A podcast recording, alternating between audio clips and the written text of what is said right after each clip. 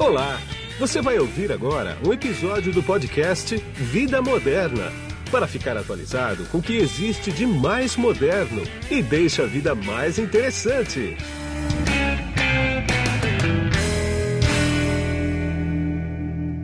Bom, quem está na ponta da conexão aqui comigo agora, através do GoToMeeting da LogMeIn, é o Antônio Leite, que ele é vice-presidente da ABF, Associação Brasileira de Franchising. Ele é mais conhecido no mercado como Tom Leite. Tudo bem, Tom? Tudo ótimo, tudo ótimo, Guido. Tudo bom. Vou te chamar de Tom, tá? No resto da conversa. Por favor. Confesso que às vezes, quando me chamam de Antônio, eu tenho até dificuldade de, de, de, saber se estão se referindo a mim. Então fique, fique à vontade. Após quando tua mãe e teu pai te chamavam de Tom, você falava lá vem de, de, de Antônio, lá vem bronca, né? Mais ou menos por aí. Sei bem como é que é isso. Escuta então, vamos bater um papo aqui, inevitavelmente, sobre Covid e franquias, né? Me diz uma coisa, qual foi o impacto da Covid nas operações, tanto da BF quanto dos franqueados? Já deu para você medir isso? É, nós temos sim é, medições sendo realizadas, nós temos dentro do ambiente da BF realizado algumas pesquisas muito específicas. A primeira delas foi no sentido de tentar identificar qual que era a necessidade não só dos franqueadores, mas dos franqueados associados, dos franqueados é, desses franqueadores é, que são associados à nossa entidade, é, no sentido de entender os impactos no caixa, a necessidade de tomada de crédito por parte desses participantes da cadeia do franchising e também quais medidas, não só do ponto de vista de crédito, mas quais medidas do ponto de vista fiscal nossos, nossos associados entendem, entendem como sendo importante nesse, nesse momento. Outros termômetros que nós temos utilizados para medir o impacto da crise também são os relatórios que, como entidade, nós recebemos dos nossos parceiros, como, por exemplo, é, a Cielo produz um relatório bastante robusto de medição do impacto da crise no setor de, de uma maneira geral, de varejo e serviços, não se restringindo ao franchising, mas acaba que o franchising, pela característica multissetorial, dado que nós temos dentro do nosso ambiente do franchising é, negócios de alimentação, negócios de educação, nós temos negócios relacionados à saúde, beleza, bem-estar, moda, serviços automotivos, hotelaria, comunicação, construção, dentre outros. Então, acaba que é, o, o franchise é um recorte daquilo que a gente percebe nos relatórios, que são relatórios mais amplos, como esse próprio que eu acabei de citar, da Cielo. O relatório mais, mais recente que eu recebo mostra um impacto geral no setor de serviços de uma queda no período da última semana de abril da ordem de 71% no faturamento desse segmento. Dentro do setor de serviços, nós temos, obviamente, é, subsetores que são mais afetados, como, por exemplo, bares e restaurantes. É um, é um setor que também a, a, apresenta uma queda da ordem de quase 72%. E eu, além de ser vice-presidente da BF, eu sou CEO e sócio do Grupo Trigo. O Grupo Trigo, é, para quem não conhece com esse nome, com o nome da holding, nós somos os hum. donos das marcas Espoleto, Cone, Le Bonton e Gourmet. E esse índice da Cielo ele está muito próximo da realidade do Grupo Trigo e da realidade de outros franqueadores desse segmento com quem nós estamos conversando constantemente. Há setores que, nesse momento, têm uma performance melhor. O setor, por exemplo, de drogarias e farmácias, ele, na última semana de abril, ele apresenta uma queda de faturamento, mas de uma ordem de grandeza muito inferior a esses 70%. Claro. Na última semana de abril, é, o que se apresenta uma queda da ordem de 14%. E especificamente é, o setor de supermercados e hipermercados, temos também dentro do ambiente da BF é, franqueadores que atuam no setor é, de supermercados. Esse setor, é, especificamente na última semana de abril, teve um crescimento de 12%. De uma maneira geral, o efeito ele é um efeito é, extremamente negativo para quase que a totalidade de participantes da economia, e aqui eu incluo toda a variedade de franqueadores nos setores que eu comentei, pontualmente uma quantidade muito pequena de setores muito específicos não estarão sentindo no mesmo na mesma magnitude mas o efeito é um efeito realmente muito desafiador do ponto de vista setorial, e principalmente pelo fato, Guido, da característica que nós estávamos comentando há pouco, o hum. fato do setor de franquias ele ser formado na, quase que na sua totalidade por micro e pequenos empresários, que são pois os é. franqueados dos nossos franqueadores associados é. à, à ABF. Isso. Então, esse, é de uma maneira geral, esse, esse é o efeito. É aí que eu queria pegar com você também, né? Quer dizer, os mais afetados são os pequenininhos mesmo, né? São os pequenos, né? Essa é o micro e é o pequeno. Que vê se eu estou errado nessa nessa pergunta que eu vou te fazer. Se eu tivesse me corrige. Geralmente esses pequenos franqueados é o pessoal que na recessão passada perdeu o emprego, levantou um fundo de garantia, levou, levantou uma indenização, levantou alguma coisa e resolveu abrir uma franquia. Tem muitos casos assim? Eu acho que você não, acho que você tem, você está muito certo, é, e a gente percebe isso ao longo do tempo, que períodos é, de desemprego eles são sucedidos por ciclos de busca por franquias. Isso, isso você, tem, você tem toda a razão.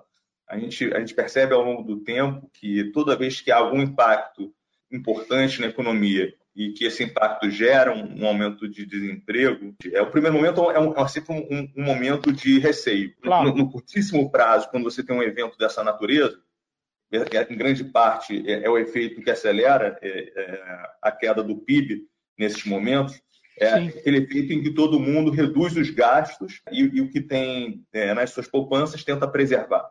Esse, esse é, o primeiro, é o primeiro sentimento e a primeira ação. Passada essa fase do susto e do medo, obviamente que as pessoas elas têm que buscar fontes de renda.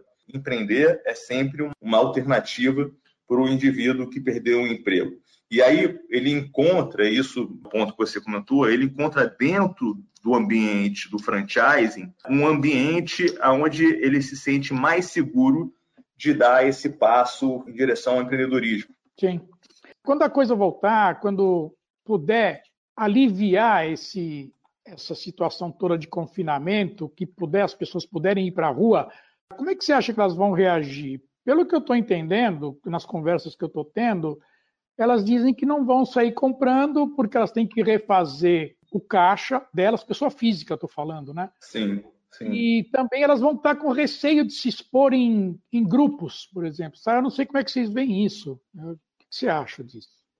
Guido, é, eu, eu, eu, concordo, eu concordo com você que esse processo de retorno é, da economia ele vai ser um processo gradativo. E, e não só pelas questões econômicas, mas como você falou, pelas questões de hábito e, e de cuidado com, com, a saúde que os indivíduos Sim. continuarão a ter. Né? Acho que independente do fim é, da quarentena ou independente do fim do lockdown, eu acho que o primeiro ciclo que nós teremos, é, passado essa fase mais aguda, ele ainda vai ter é, algumas características de distanciamento social, de algumas, alguns hábitos mais preventivos naquilo que se refere ao cuidado com a saúde. Por outro lado, Guido, eu, eu acho também, e, e a história é, mostra isso em, em, momentos até é, mais duros, talvez, do que o que a gente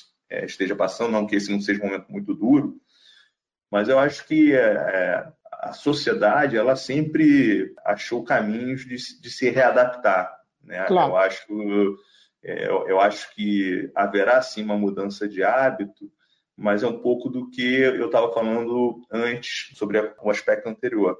Eu acho que as pessoas terão que achar meios de subsistir e de prover renda e de, de achar meios de se relacionar é, no ambiente econômico que, sem dúvida, também trará é, oportunidades para os agentes econômicos. É, e isso vai exigir é, das empresas, obviamente, uma, uma adaptação a essa nova, essa nova realidade. É, e aí, de uma maneira muito objetiva, eu não tenho dúvidas de que nós sairemos dessa situação mais digitais. Né? As empresas ah, elas sairão com um componente mais digital é, eu é. acho que é, no período pré-crise, a agenda de transformação digital já era uma agenda amplamente discutida é, é. dentro do empresarial dentro da, da ABF. E, e a verdade é que durante esses 50 dias, hum. é, todas as empresas, e agora falando mais da, da, da empresa, das empresas franqueadoras, que elas estão tendo que se reinventar. E aí, que eu acho que é um ponto forte do ambiente do franchising, é que o franchising ele tem uma característica é, nativa desse modelo de negócio, que é a característica da, da colaboração. Eu não conheço uma empresa franqueadora que tenha conseguido escalar sem que esse, esse componente da colaboração ele esteja de forma muito forte presente é, na maneira de gerir os negócios. Pois é, é... deixa eu só te pegar, te pegar um gancho. Fala. Seguinte, eu acho que em termos de transformação digital, a gente ganhou com, essa, com a Covid uns três anos, pelo menos. Concordo 100% com você. É, acho até que acho até que eu, eu, diria mais próximo de cinco anos, mas é. concordo que alguma coisa entre três a cinco anos acelerou o processo de digitalização das empresas. Exatamente. E independente do tamanho da empresa, hein? Tem mais essa. O que muda, eu acho que essa é, o grande ponto, essa grande virada de chave, é, o que direciona a mudança das empresas, e principalmente aquelas mais capazes de se adaptar rapidamente, é o hábito do consumidor.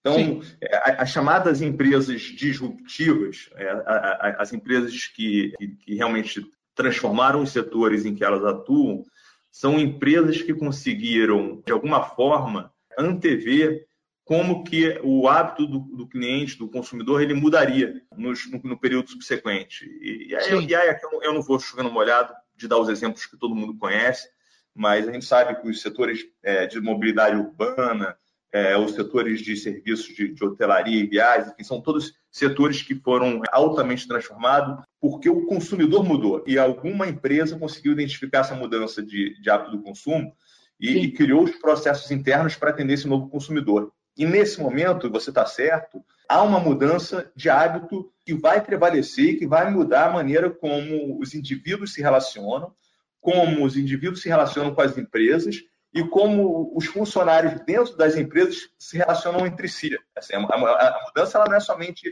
é, não é somente B2B, é, ela não é entre empresas não. e empresas, ela não é entre empresas e, e, consumidores, ela é inclusive mudanças que acontecem dentro do ambiente é, empresa, da própria empresa. A transformação digital, eu vejo, por exemplo, e, e, esse é um caminho do vida moderna, que é o seguinte: hoje em dia é tudo B2C2B. Uhum.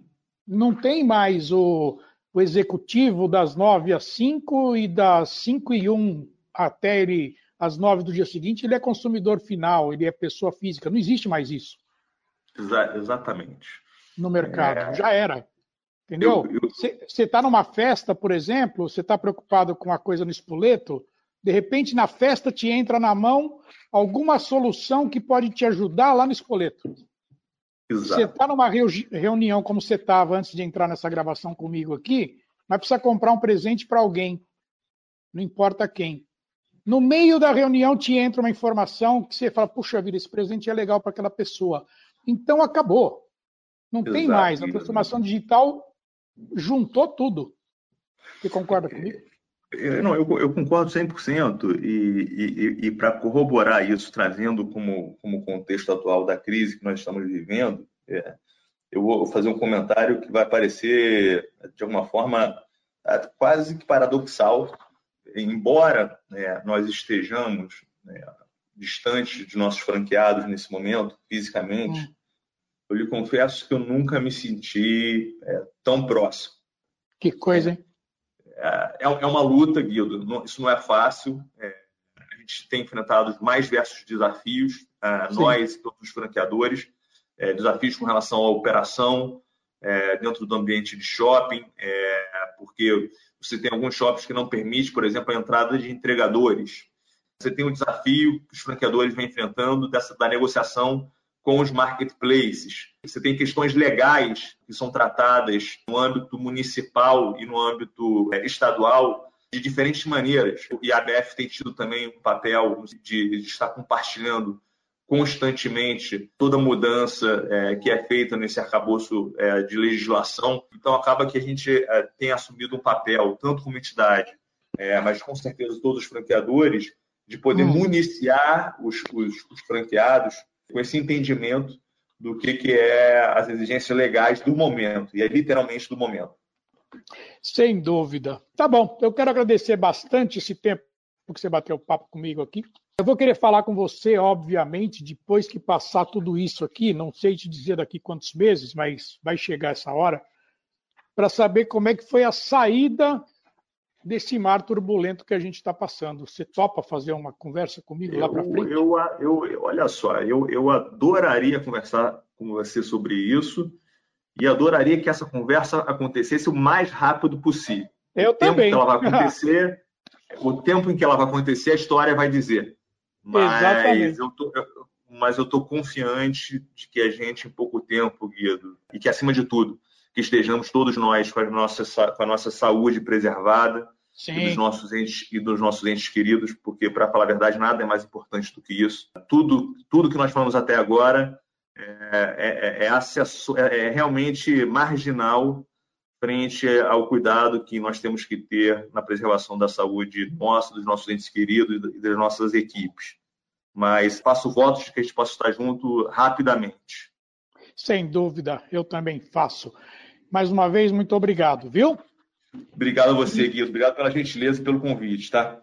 Imagina, e aqui foi Guido Orlando Júnior, diretor de conteúdo do portal Vida Moderna. Tchau. Você acabou de ouvir um episódio do podcast Vida Moderna. Assine grátis nos apps Spotify, iTunes, Deezer, Tuning, Google Podcast e Android Podcast.